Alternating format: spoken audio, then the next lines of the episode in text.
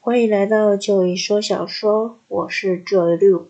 这边我会记录观看之后我觉得很不错、值得推荐的网络小说。我主要会讲的是剧情的大方向，以及一些我的心得。这一集我要介绍的网络小说是《随身空间在六零年代》，作者酷美人，章数有五百零七章。这部和上一集讲到的《重生八零媳妇有点辣》，书名看似是雷同的，也一样是关于重生系列，但其实两者的内容完全不一样，所以我才想放在一起比较。媳妇有点辣的内容是包含重生、经商、校园、爱情。随身空间的小说内容一样是有包含重生、爱情这方面，但是它剧情是比较偏奇幻、军旅类型的。随身空间这是一个糖宝在六零年代的成长故事。随身空间这个金手指带给他极大的帮助。故事中欢乐的部分比较多，有糖宝敲诈坏人、教训他们的部分，当然也有和老公甜蜜腻歪的爱情部分。其中有个小缺点是，作者很容易会打错名字。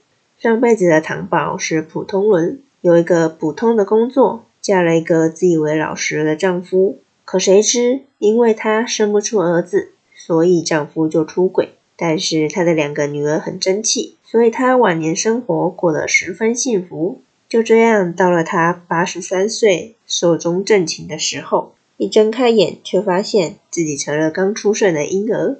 当然，他也是很普通的婴儿，会哭会闹，除了爱干净一点。随着糖宝长大，他慢慢发现这里不是他原本的世界，许多人物都和记忆中不一样，但大事件的发生都是雷同的，仿佛是另一个平行时空一样。这辈子，糖宝有个对他好的爸爸妈妈，不因为重男轻女的时代背景而对他不满意。在他一周岁的时候。受寒发高烧，生死关头之间，糖宝的妈苏素死马当活马医，给他服下了据说流传百年之久的枸杞丹药。虽然小命是捡回来了，可是糖宝发现，明明脑子清醒的很，手脚却不听使唤了，说话做事因此变得慢吞吞。他发现，在他睡迷糊的时候，可以来到一个空间，在那里自己是很正常的，能说能跳。唐宝妈在知道唐宝有随身空间之后，告诉他，传说中苏家老祖当年精通玄门医命相，特别是灵智更是无人能及。可是干他们这一行的，窥探天机太多，所以苏家子嗣单薄，又缺金财艳艳之辈，祖先留下的无数奇珍异宝也是只出不进，很快就没落下来。等传到苏素手里的时候，听苏婆婆说起祖先的荣光，都觉得像听书一样。没想到如今能见到。唐宝妈喜欢中医，所以唐宝也跟着妈妈学习中药的炮制以及医术。唐宝出生这时候是文化大革命，到处喊着要破除四旧，所以不管做什么都要小心，不然很有可能就会被批斗、游街示众，或是关起来。比小兰那时候还要再更不自由一点。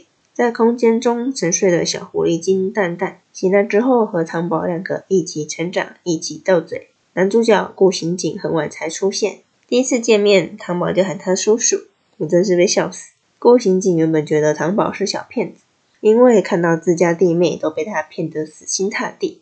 后来蛋蛋发现顾刑警身上有他需要的木灵气时，鼓吹糖宝这是能让他进阶的难得机会，得赶紧把他办了。糖宝犹豫了一会儿，就开始有计划的勾引。而顾刑警在经过和糖宝的相处之后，慢慢放下对他的见解，真心觉得糖宝这个人很不错，所以就成功上钩了。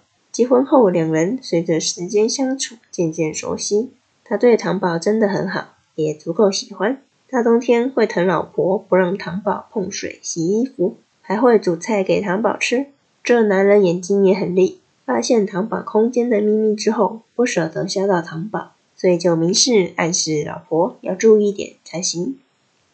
糖宝所有惊吓到，他实在不该这么大意，所以就拿出苏家祖上那套袖里乾坤的说法。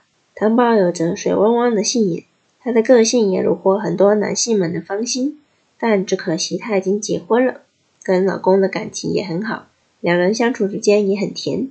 糖宝不会亏待自己，关于吃好吃的，还有冬天喜欢窝着睡懒觉这一点，也和我本人蛮像的。所以看到糖宝的行为，就会想到自己。我喜欢这部小说的点是，故事情节会随着糖宝的成长慢慢变精彩，很吸引人。糖宝的成长过程中，也会认识和他交好的人，当然也有不和而交恶的人。如果对方想对他不利，糖宝就会打击回去，或是扮猪吃虎，假装柔弱。作者描述的糖宝面对一些事情的心理历程很仔细，特别是糖宝第一次因为自卫而杀人的那种紧张感。毕竟他上辈子也只是个普通人而已，这辈子却使枪弄银针。糖宝第一次就和探蛋跑到边远的大西北山上去寻找机缘，非常勇敢。